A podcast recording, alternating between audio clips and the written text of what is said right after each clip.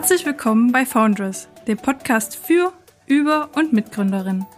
Dieser Podcast begleitet Gründerinnen über ihre unternehmerische Entwicklung hinweg und gibt so einen Einblick in ihre Erfahrung auf dem Weg in die Selbstständigkeit. Außerdem bietet der Podcast Interviews mit Unternehmerinnen und Unternehmern und anderen Personen, die mit gründungsspezifischen Themen in Berührung kommen. Mein Name ist Nancy Kolb. Ich bin Social Media Managerin bei Foundress und Studentin an der TU Bergakademie Freiberg. In unserem heutigen Interview begrüßen wir Sophie Sagmeister. Sophie ist Mitgründerin und CEO der Magu CBD GmbH, eine der bewegtesten Gründungen in den letzten Jahren in Österreich. Warum? CBD ist ein Stoff, der aus der Cannabispflanze gewonnen wird. Aus diesem Grund stößt das Unternehmen immer wieder auf Vorurteile und rechtliche Schranken. So ist es sicherlich verständlich, dass bereits vor der Gründung das erste Geld für eine Rechtsberatung gezahlt werden musste. Um Ängste zu nehmen und Akzeptanz für CBD-Produkte zu schaffen, ist Sophie Sagmeister genau die richtige für das Marco Gründerteam. Da sie durch ihr Studium in Publizistik und Kommunikationswissenschaft an der Universität Wien eine echte Expertin auf dem Gebiet ist. Wir sprechen heute mit ihr über den Anbau und den Verkauf von CBD, worin Marco sich von anderen Gründungen unterscheidet und wie sich Gründerinnen verhalten können, um sich besser gegenüber ihren männlichen Kollegen zu behaupten. Aber nun ganz von vorne und herzlich willkommen, liebe Sophie, im Foundress Gründerinnen Podcast. Hallo, liebe Nancy, vielen Dank für die Einladung. Es freut mich, heute mit dir sprechen zu können. Wir haben auch ein paar mehr Fragen vorbereitet weil du so viele interessante Themengebiete abdeckst und deshalb wird das heute wahrscheinlich eine etwas längere Folge. Okay, dann starten wir direkt mit der ersten Frage. Um unsere Hörerinnen, die vielleicht noch nichts von CBD gehört haben, abzuholen, kannst du uns kurz erklären, was CBD eigentlich ist, was das mit Cannabis zu tun hat und wie sich CBD und THC voneinander unterscheiden? Ja, sehr gerne. Also CBD ist die Abkürzung für Cannabidiol und Cannabidiol ist ein Bestandteil der weiblichen Hanfpflanze, die man auch unter dem Namen Cannabis kennt. CBD zählt zu den Cannabinoiden, das sind eben die Bestandteile der Hanfpflanze. Es wurden bisher circa 100 solcher Cannabinoide äh, entdeckt und dazu zählen eben auch THC und CBD. Und jetzt fragen die meisten Leute so, was kann dieses CBD, was kann dieser Trend, der da in den Medien herumposaunt wird? Also die WHO hat 2018 alle Studien, die es zu CBD gibt, durchgearbeitet und hat CBD einerseits eine gute Verträglichkeit und andererseits ein gutes Sicherheitsprofil zugesprochen. Was total wichtig ist, dass man das am Anfang sagt, weil bei Cannabis schrillen einfach bei manchen Leuten die Alarmglocken, wenn sie sich noch nicht so gut auskennen. Also CBD ist gut verträglich und CBD ist sicher und das bestätigt auch die WHO. Die WHO sagt auch, dass zu den therapeutisch nützlichen Wirkungen unter anderem Schmerzlinderung, Entzündungshemmung, CBD wirkt angstlösend, beruhigend, entspannend, antidepressiv, nervenschützend, antipsychotisch, antioxidativ, stimmungsaufhellend. Also hört sich alles sehr, sehr gut an. Das ist eine ganze Menge, ja. Und du hast mich ja auch gefragt, wie sich CBD und THC unterscheiden. THC, das kennen wahrscheinlich die meisten Leute. Das ist der Stoff in der Cannabispflanze, der auch berauscht, der also high macht und ist sozusagen der bekanntere Bruder oder eigentlich die bekanntere Schwester von CBD. Der Unterschied zwischen THC und CBD liegt einerseits in der chemischen Struktur, das heißt, diese beiden Cannabinoide schauen beide ganz unterschiedlich aus, sie wirken aber auch ganz anders. Von mhm. THC kann man zum Beispiel high werden, wirkt berauschend, von CBD nicht. Und THC hat aber auch noch andere positive Effekte auf den menschlichen Körper oder die psychische Gesundheit, wo in der Medizin gerade sehr, sehr viel mehr Forschung passiert als noch vor ein paar Jahren. Okay, das ist echt erstaunlich. Wir hatten uns ja schon mal vorab ein bisschen unterhalten und da fand ich das Bild, was du mir im Kopf hinterlassen hast, dass THC das Immunsystem der Pflanze ist, ganz spannend. Genau, also THC ist ein Teil des Immunsystems der Hanfpflanze. Und weißt du, was witzig ist? Bei den Hanffeldern, die man so überall sieht, gibt's ja ganz viele in Österreich und Deutschland. Da ist es so, dass auf der Seite die Hanfpflanzen die sind viel mehr Wind, Wetter, Abgasen, Sonne und so weiter ausgesetzt. Und diese Umwelteinflüsse, die erhöhen das Immunsystem und somit das THC. Das heißt, die Pflanzen am Rand eines Feldes sind höchstwahrscheinlich illegal, weil die halt so vielen Umwelteinflüssen ausgesetzt sind. Und das ist auch beim Industriehanf dann so. Ja, genau. Es wird, es darf nur Industriehanf ähm, angepflanzt werden in der EU. Alles klar. Ähm, dann würde mich ganz brennend interessieren, wie du selbst zum CBD gekommen bist. Ja, das ist eine sehr persönliche Geschichte eigentlich. Ich habe den Wirkstoff CBD als natürliche Alternative für meine extrem starken Regelschmerzen gefunden. Ich habe Endometriose.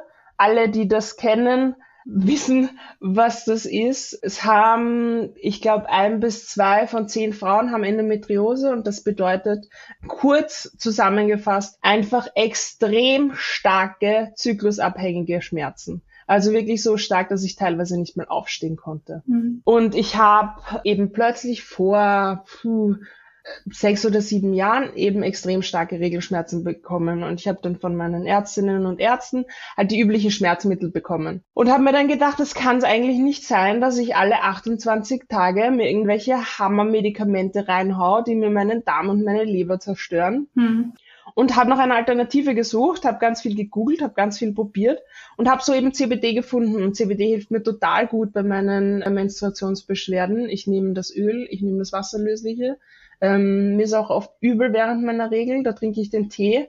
Und seitdem kann ich nicht nur aufstehen während meiner Tage, sondern ich kann auch lachen, essen, trinken und ich kann arbeiten. Das ist äh, eine erstaunliche Veränderung. Ja, ja, für mich echt äh, lebensverändernd, weil einmal im Monat einfach für ein paar Tage flach zu liegen, danach musst du dich auch erst erholen, dann hast du auch immer die Sorge, okay, in zwei Wochen ist es wieder soweit und CBD hilft da einfach total gut.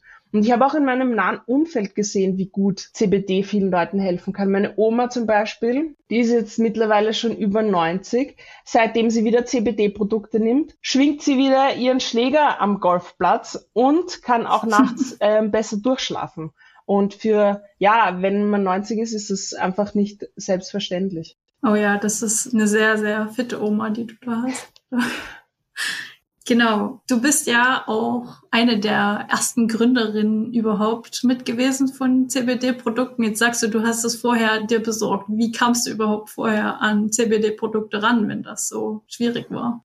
Ja, das war eben total schwierig und das gab's auch nur in sogenannten, zumindest in Wien, in sogenannten Headshops oder Grow-Shops gab's dann so CBD-Öle. Das sind die Shops, wo es halt andere Cannabis-Produkte auch zu kaufen gibt, die so eher dunkel sind, wo es ein bisschen so rausdampft. Und das war mir total unangenehm, da reinzugehen. Ich habe mir gedacht, ich habe damals an der Uni unterrichtet und ich habe mir gedacht, oh Gott, hoffentlich sieht mich jetzt niemand von der Uni, weil was glauben die dann von mir? Dabei habe ich mir nur Tropfen gegen meine Regelschmerzen gekauft. Und das war dann auch ein Grund, warum wir uns damals überlegt haben, hey, wie wär's, wenn wir das mit Magoo mal ausprobieren, dass wir CBD-Produkte in einem Umfeld verkaufen, das auf die Leute nicht irgendwie beängstigend wirkt. Okay, du sprichst jetzt schon von wir. Ähm, ja. Du hast ja noch zwei männliche Begleiter oder genau. männliche Kollegen in deinem Gründerteam. Und mhm. zum einen ist das Sebastian Riesland und der Juri Scotland. Wie habt ihr euch kennengelernt? Ja, das ist eigentlich eine witzige Story. Wir haben uns über einen Hängemattenkauf kennengelernt und haben dann relativ schnell gemerkt, okay, unser gemeinsames Interesse ist unter anderem nicht nur Hängematten, sondern auch ähm, CBD und haben dann 2017 Magu gegründet zusammen. Und jeder hatte schon so davor seine eigene Geschichte mit CBD. Ich eben wegen meiner Menstruationsbeschwerden. Der Juri hat Neurowissenschaft studiert und hat mit CBD am Hirnforschungsinstitut geforscht und hat gemerkt, was es für ein spannendes Molekül ist und hat davor auch schon viel mit CBD gemacht.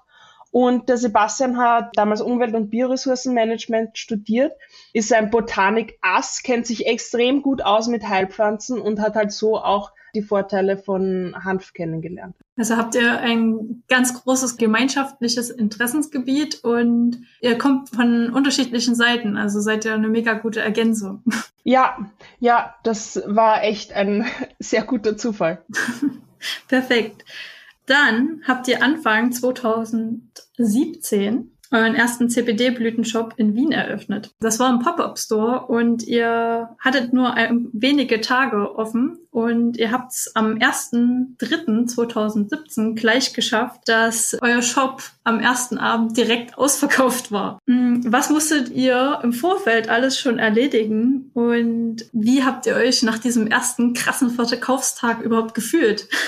Ja, wir hatten sogar nur einen Tag offen, weil wir eben am Abend schon ausverkauft waren. Und wir haben damals unser privates Geld genommen, bevor wir mit dem Pop-up gestartet haben und haben uns von mehreren Anwälten gleich rechtlich beraten lassen. Und die haben uns dann alle bestätigt, was wir schon vorher aus den Rechtstexten rausgelesen haben, nämlich dass das, was wir machen, legal ist. Wir haben uns dann aber, das habe ich eh schon vorher kurz erwähnt, davor auch gefragt, so, okay, wir finden CBD jetzt total cool, aber interessiert das die Leute auch? Interessiert die Leute etwas aus Hanf, das nicht heil macht? Verstehen sie das? Wie erklären wir, was CBD kann? Mhm. Ja, du hast mich gefragt, wie wir uns da gefühlt haben und ich habe lange nachgedacht und auch mit den anderen gesprochen. Und rückblickend sind wir natürlich total stolz und glücklich, aber in dem Moment war unser erster Gedanke einfach nur, hui, okay, wir haben jetzt keine Ware mehr, wo bekommen wir die her? okay, ja.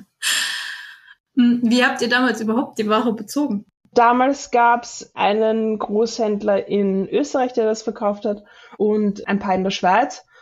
Die konnten aber einerseits nur sehr, sehr wenig liefern und andererseits war die Qualität auch nicht das, was wir verkaufen wollten. Okay, und dann kam wahrscheinlich schon diese Crowdfunding-Aktion. Äh, das schreibt man wirklich wie Kraut auf mhm. Deutsch.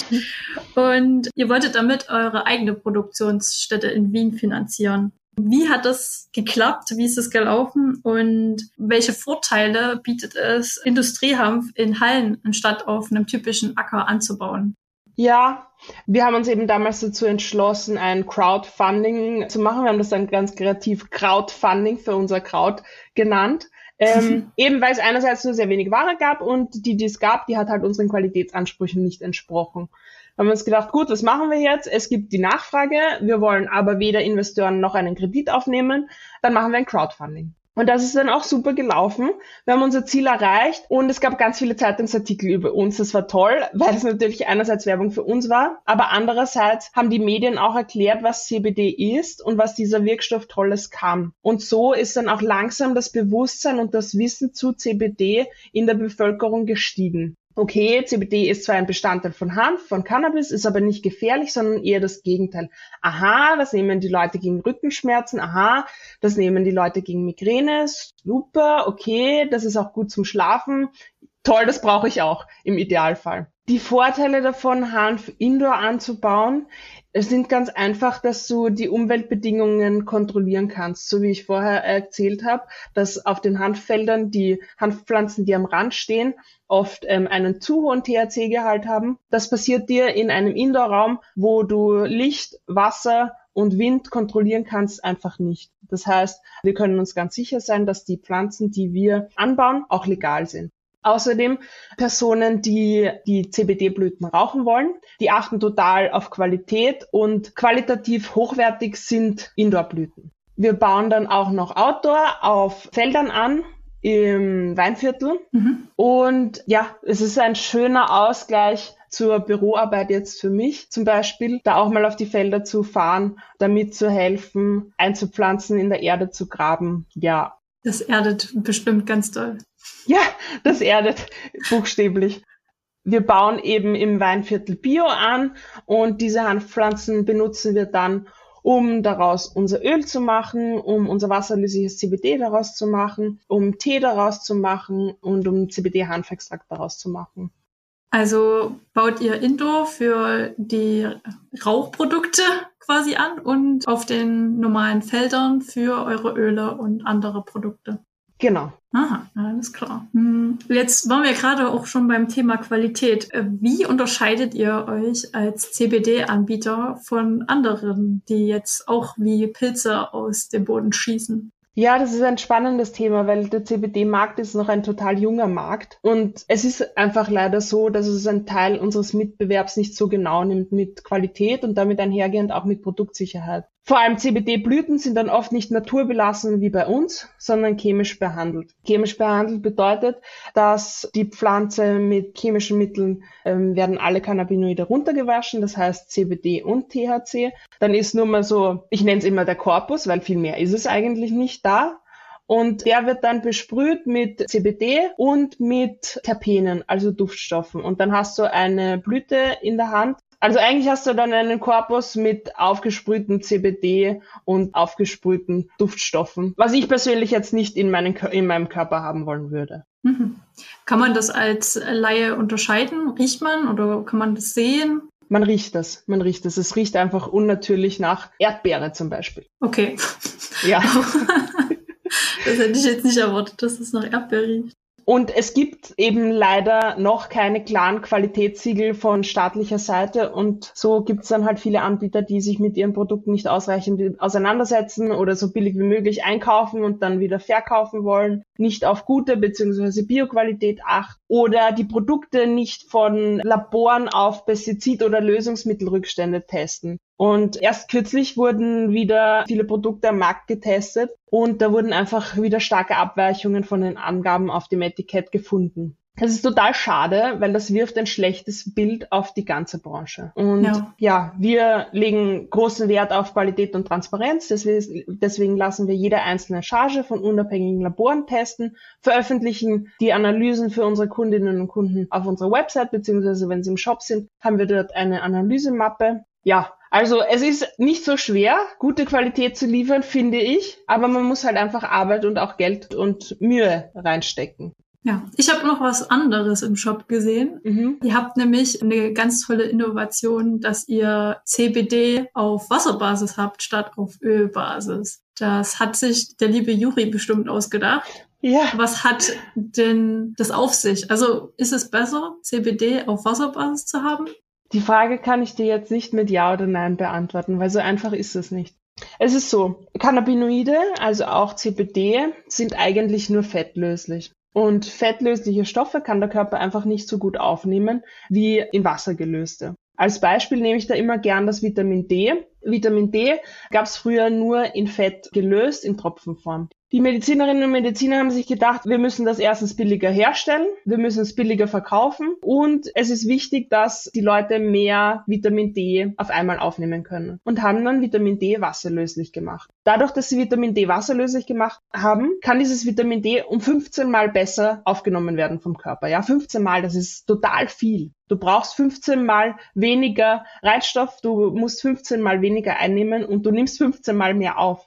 Und genau dasselbe haben wir auch gemacht. Wir haben das eigentlich fettlösliche CBD in Wasser gelöst und dadurch ist die Bioverfügbarkeit, das heißt die Aufnahmefähigkeit deines Körpers, um ein Vielfaches erhöht. Und es geht auch viel schneller. Ähm, du sprühst dir das einfach in den Mund und innerhalb von zwei Minuten spürst du die Wirkung. Und das Wasserlösliche ist total gut, wenn du schnell einen Effekt willst, wenn du jetzt in dem Moment Angst hast oder Panik oder ich nehme es oft, um mich zu fokussieren, wenn ich zwischen zwei Meetings ein Meeting hat länger gedauert. Ich habe zwischen zwei Meetings eine halbe Minute Zeit, um meinen Kopf zu lüften und möchte aber klar und konzentriert und ohne alten Ballast ins nächste Meeting gehen. Dann sprühe ich mir zwei Sprüher in den Mund und bin frisch im nächsten Meeting. Zwei Minuten, das ist ja, ja. ultra kurz. Das ist ja, ja, kürzer als jede, ach so schnelle Schmerztablette überhaupt wirken kann. Ja, ja, das stimmt, das stimmt. Beim Öl im Vergleich sind es 15 bis 30 Minuten. Okay, da ist es ähm, etwas länger. Ist es dann auch langanhaltender ja. bei dem Öl?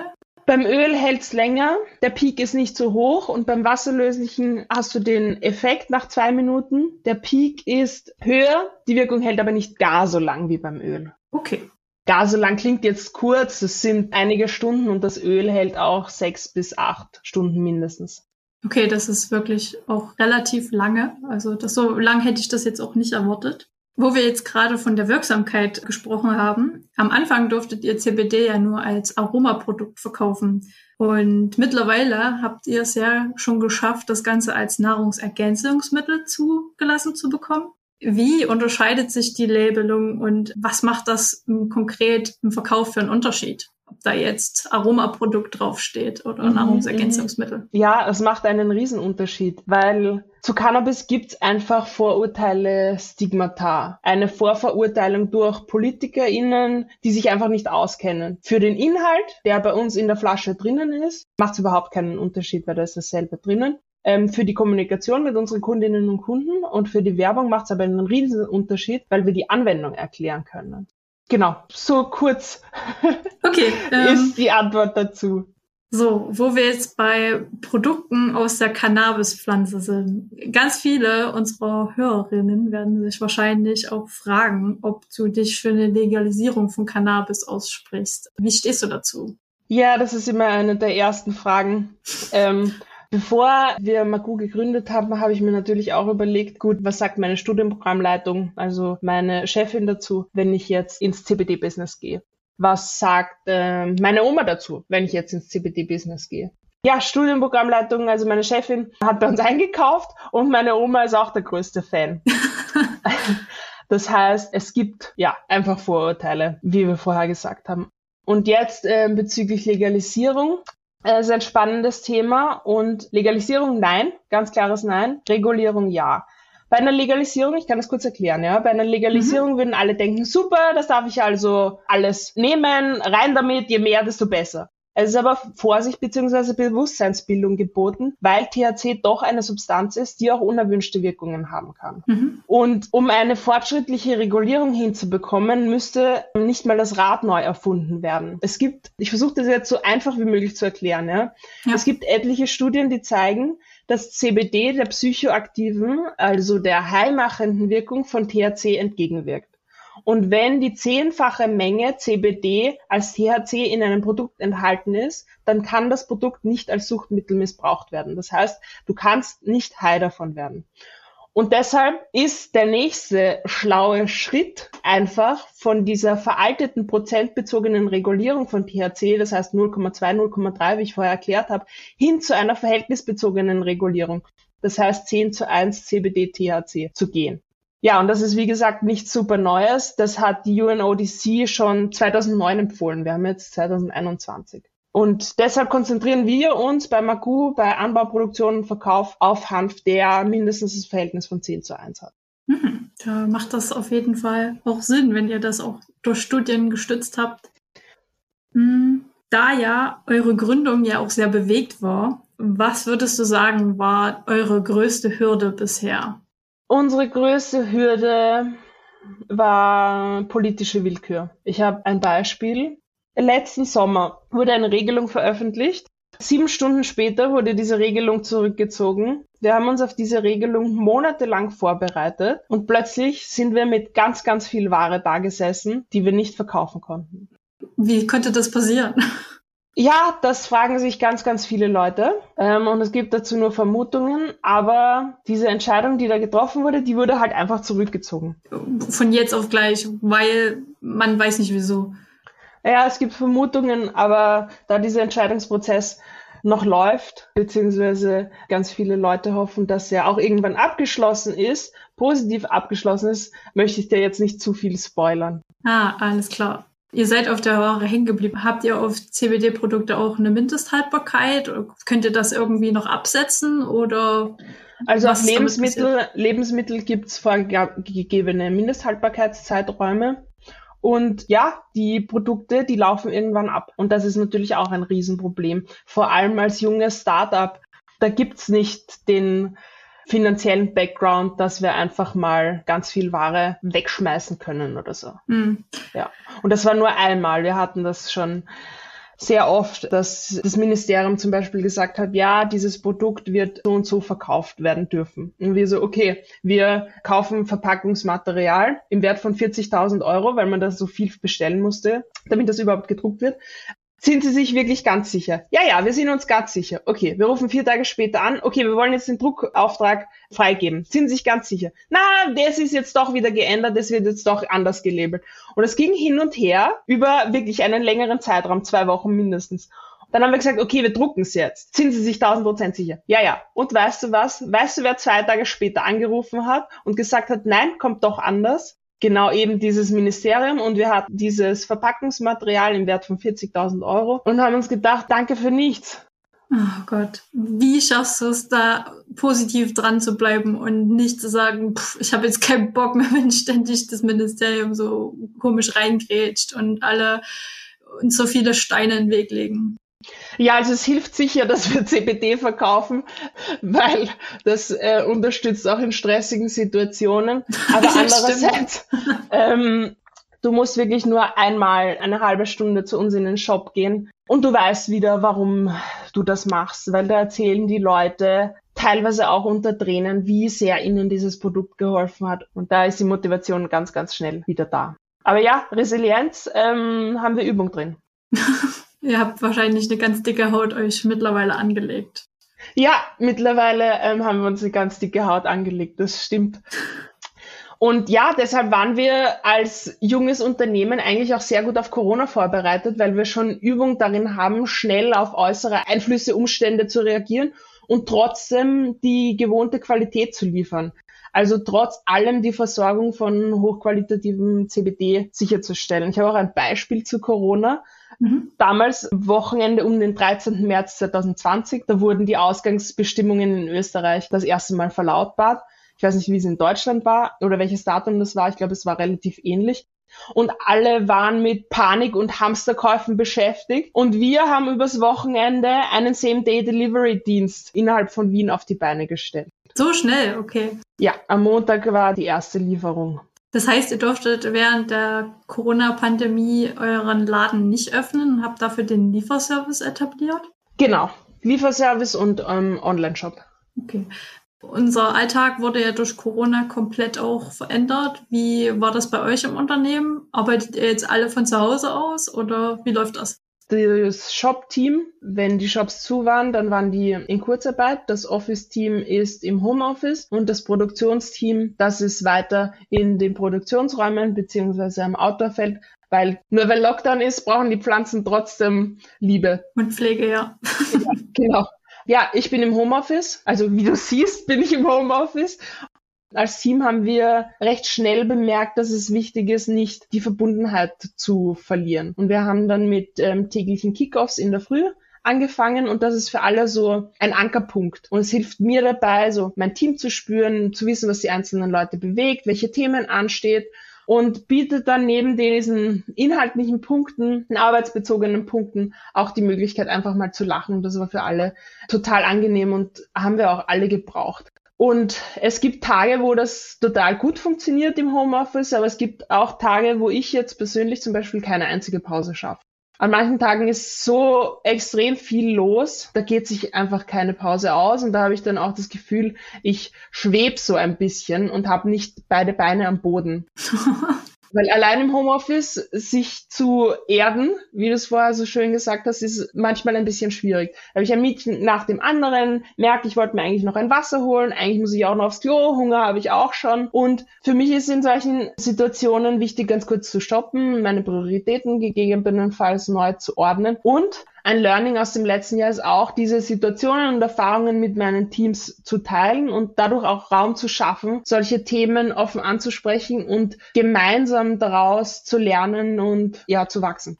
Ich kann mir auch gut vorstellen, wenn ihr täglich euch miteinander austauscht, dass man da nicht so den Kontakt verliert. Also ich bin ja Studentin an der TU Freiberg und derzeit läuft bei uns auch alles online. Manchmal fehlt mir das schon, den Austausch mit den anderen zu haben. Ja, ich kenne das. Ich weiß aber auch von dir, dass du auch noch als Lektorin an der FH Technikum Wien ähm, lehrst zu dem Thema erfolgreich als weibliche Führungskraft. Wie schaffst du das dann auch noch in deinen Alltag mit einzubauen? Ja, es taugt mir Dinge, die ich jeden Tag in der Führung in unserem Unternehmen anwende und lerne, an die Studentinnen weiterzugeben. Und dieser akademische Austausch und die Diskussionen sind eine angenehme Abwechslung zum ja, betriebswirtschaftlichen Alltag die Studentinnen inspirieren mich auch, die Regelungen innerhalb unseres Unternehmens nochmal zu hinterfragen und zu überdenken. Und da freuen sich meine MitarbeiterInnen dann immer. Das ist jetzt kein Scherz, weil wir alle sehr committed sind. Unsere Zusammenarbeit untereinander, aber auch mit externen PartnerInnen unsere Kommunikation nach außen und so weiter so inkludierend und offen wie, wie möglich zu gestalten. Und ähm, unser Team ist schon recht groß. Da kommen ganz viele unterschiedliche Personen zusammen und manche davon hatten schon sehr viele Berührungspunkte mit Gleichstellung und Feminismus, manche noch gar keine. Und da ist es dann total wichtig, alle abzuholen und einfach ein Verständnis für die unterschiedlichen Lebensrealitäten zu fördern. Ähm, du hast ja auch ganz viel zu dem Thema Kommunikation äh, geforscht und da würde mich mhm. interessieren, ob du Hauptunterschiede feststellen konntest, die in der Kommunikation von männlichen beziehungsweise weiblichen Führungskräften aufgetreten sind. Mm, ja, also meine Erfahrung und die Literatur bestätigen genau das, was du gerade gesagt hast, dass es eben geschlechtsspezifische, typische, mit Anführungszeichen, Kommunikationsformen, verbal, nonverbal, von weiblichen oder männlichen Personen gibt. Können wir als Frauen uns quasi von den Männern was abschauen? Was können die besser? Oder denkst du, dass das so gut ist, wie es ist? Das Nein, diese Frage kann ich mit Nein beantworten. So ist es nicht gut. So wie es jetzt ist, ist es nicht gut. Und es geht eben nicht darum, dass sich jetzt, um das verallgemeinert auszudrücken, Frauen was von Männern abschauen. Es geht also nicht darum, dass sich alle eine dominante und bestimmende Verhaltensweise aneignen. Mhm. Ähm, eine Verhaltensweise, die in unserer Gesellschaft als typisch männlich konnotiert ist, weil so unterstützen wir dann diesen unfairen Teufelskreis, den wir eigentlich durchbrechen wollten sondern es geht eher darum, ein Bewusstsein zu schaffen, diese, ja, ehrlicherweise schon uralten und überholten Strukturen und Stereotypen aufzubrechen und sich bewusst zu machen, dass Diversität eher zum Erfolg führt. Und Studien bestätigen, dass diverse Teams nicht nur lieber miteinander arbeiten, sondern am Ende des Tages mehr Profit einfahren. Dieses Argument überzeugt dann selbst den letzten 55-jährigen weißen Heterozismann aus Europa oder Nordamerika. Erstaunlich. Wenn ich jetzt eine Führungskraft werden möchte als Frau, mhm. gibt es drei Verhaltensweisen, die ich mir aneignen sollte, um mich gut behaupten zu können? Also genauso wie ich vorher gesagt habe, sollte es eben nicht darum gehen, dass die Person gehört wird, die am lautesten schreit oder die die lauteste, ah, die die tiefste Stimme hat, sondern es geht eher darum, beziehungsweise sollte es eher darum gehen, das System zu hinterfragen und mutig neu zu denken, so zu hinterfragen und so mutig neu zu denken, dass die beste, kompetenteste und innovativste Idee gehört wird. Auch in meinen Lehrveranstaltungen gibt's keine Do's und Don'ts bezüglich klassischen geschlechterspezifischen Rollenbildern. Das heißt, es gibt kein Verhalte dich dominanter, dann hören die dich eher, sondern dieses Bewusstmachen, das verändert schon ganz viel mit den, mit den Leuten.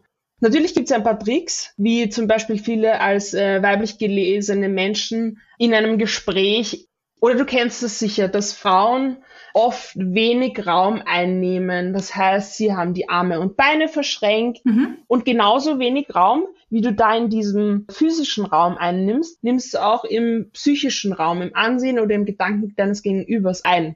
Das heißt, wenn du deine Beine breiter hinstellst und deine Arme ein bisschen ausbreitest, äh, musst jetzt nicht wie ein Vogel durch den Raum fliegen, aber einfach nur deine Arme zum Beispiel auf den Sessellehnen ablegst, so nimmst du mehr Raum in diesem physischen Raum ein und so kannst du deine Körperhaltung bewusst dazu einsetzen, dass du und deine Argumente auch gleichzeitig mehr Raum im Ansehen oder in den Gedanken deines Gegenübers eben einnehmen.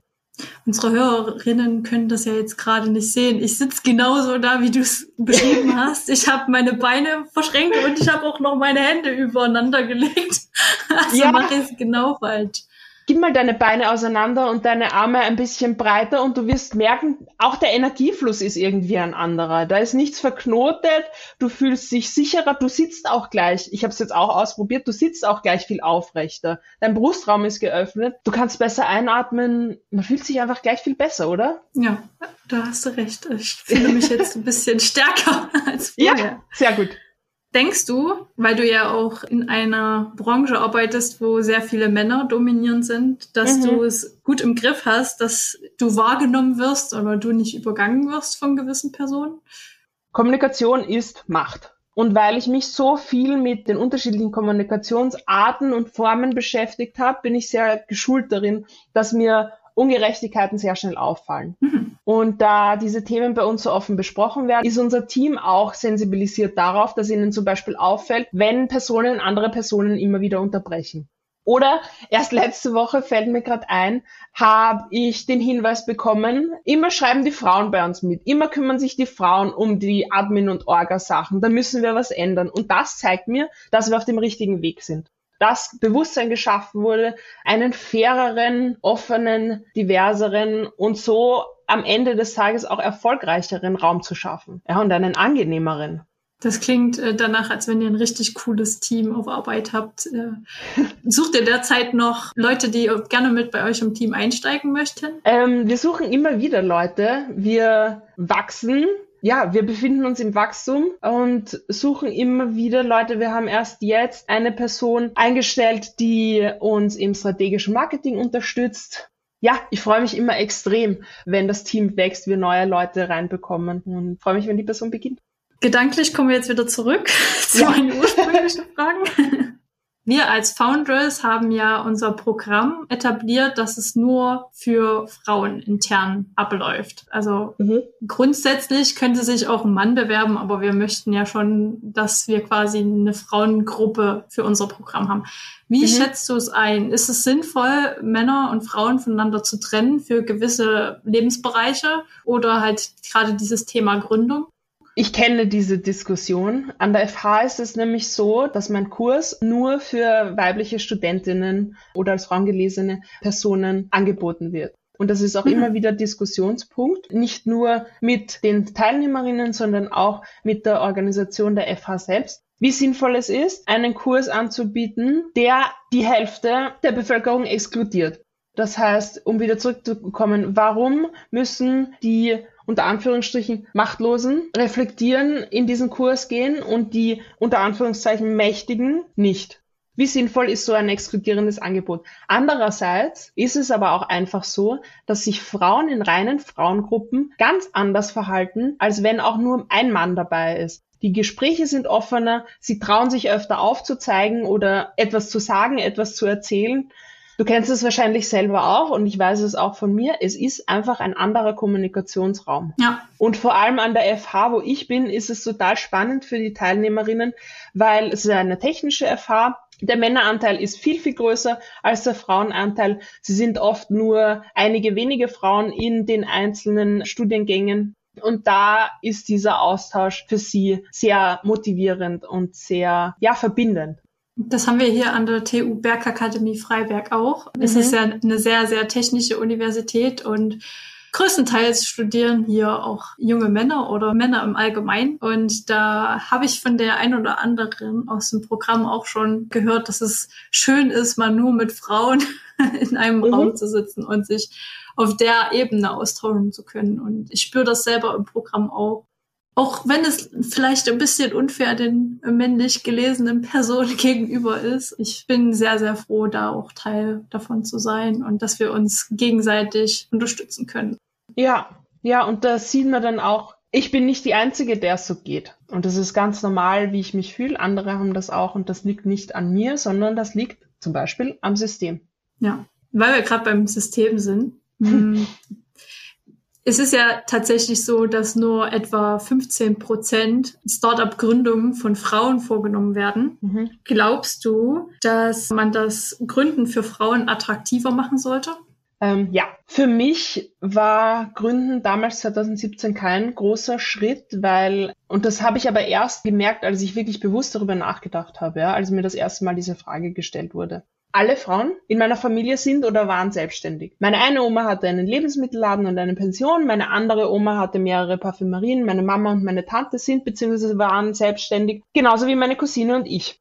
Mhm. Das heißt, meine Einstellung zu Selbstständigkeit war also nicht von Ängsten und Sorgen erfüllt, so aller Hilfe, das kenne ich nicht, was, wenn das nicht gut geht, sondern eher passt, das kenne ich, ähm, das läuft gut, das mache ich jetzt. Das heißt, eine sehr, sehr privilegierte Position. Und das verdanke ich unter anderem meinem zufälligen Geburtsort, meiner Familie, meinen Vorbildern. Ja, ich glaube, das habe ich Ihnen eigentlich noch nie gesagt. Deshalb an dieser Stelle danke an meine Omas, meine Mama, meine Tante und meine Cousine, dass ihr mit eurem Mut und eurem Selbstbewusstsein meine Vorbilder wart und seid. Und ich denke, dass es in Österreich und Deutschland beispielsweise einerseits mehr weibliche Vorbilder in der Gründerinnen-Szene braucht, um auch anderen Frauen dieses Gefühl zu geben, das ich hatte, ah, die und die, die macht das auch, passt, das kenne ich, das läuft gut, das mache ich jetzt. Und andererseits der Punkt Förderungen. Da gibt schon ein bisschen was, da ist aber definitiv noch Luft nach oben. Und da ist auch noch Luft nach oben, das extra für Frauen zu machen, um das auch an die Lebensrealitäten von Frauen anzupassen. Hm, magst du unseren Hörerinnen jetzt noch einen Tipp mit auf den Weg geben, was sie beachten sollten oder was sie gut machen können, wenn sie ein Unternehmen gründen möchten? Was sie gut machen könnten, wenn sie ein Unternehmen gründen möchten.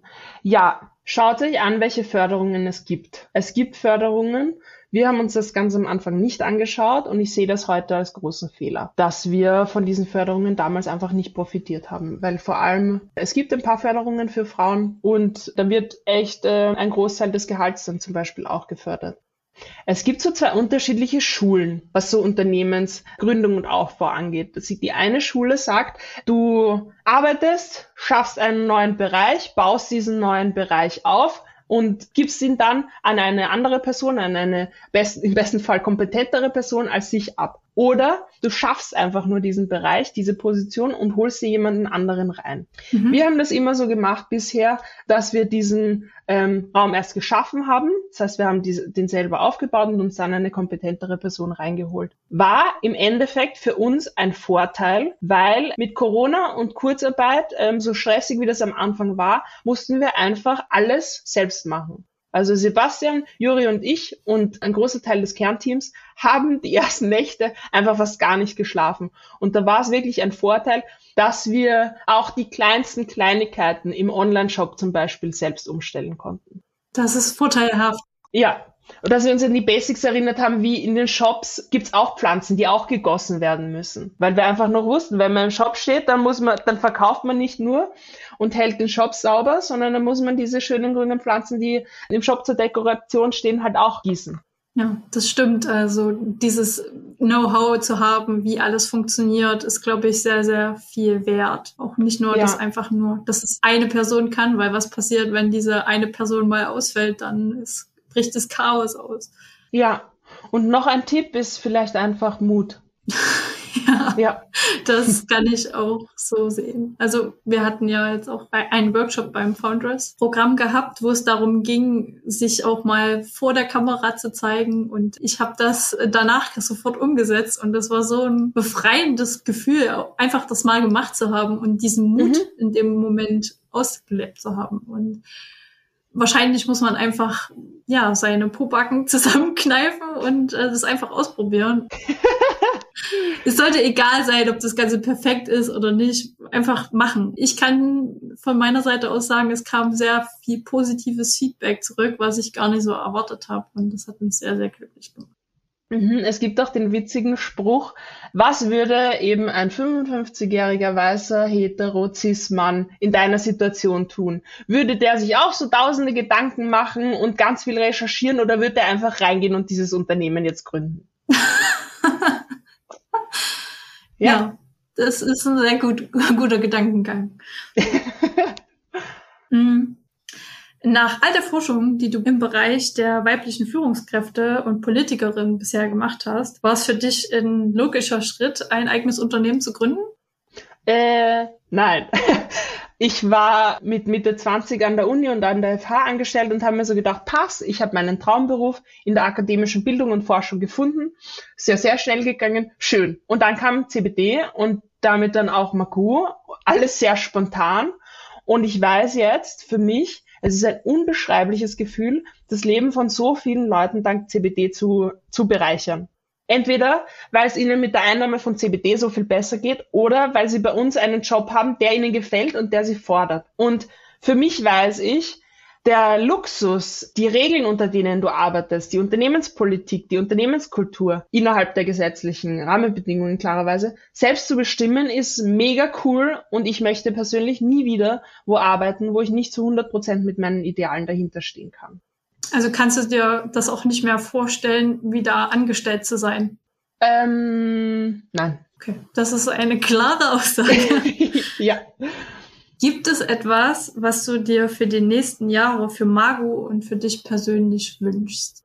Ja, also da habe ich einen Wunschzettel. Ich wünsche mir mehr Stabilität durch die Politik. CBD muss endlich aus dieser gefühlten Grauzone raus. Ich wünsche mir, dass die Forschung vorangetrieben wird, vor allem zu CBD und Frauengesundheit, weil zu Frauengesundheit wird sowieso viel zu wenig geforscht und CBD kann in der Frauengesundheit, glaube ich, noch viel mehr, als wir heute wissen. Und für mich, ja, es macht mir total Spaß. Ich möchte weiterhin mit inspirierenden Menschen zusammenarbeiten. Ich freue mich auf spannendes Wachstum, habe ich eh vorher schon gesagt. Ja, und es ist auch echt bereichernd, so vielen Menschen helfen zu können. Ich fand unser Gespräch jetzt auch super, super bereichernd und äh, ich möchte dir vielen, vielen Dank aussprechen, dass du dir die Zeit genommen hast, im Founders Interview mit dabei zu sein. Wir vom Founders Team wünschen dir und Marco, deinem ganzen Team, alles, alles Gute, dass ihr in Zukunft es wirklich ein bisschen leichter habt und dass ihr wachsen könnt. Vielen, vielen Dank, liebe Nancy, liebes Founders Team. Ja, einerseits für dieses total angenehme Interview. Es hat mir echt Spaß gemacht. Und auch, ja, für alles, was ihr tut, weil wir wissen, wir dürfen nicht müde werden und wir brauchen uns gegenseitig. Das sind wundervolle Worte zum Schluss. Dann lass es dir gut gehen und bis bald. Dankeschön, dir auch.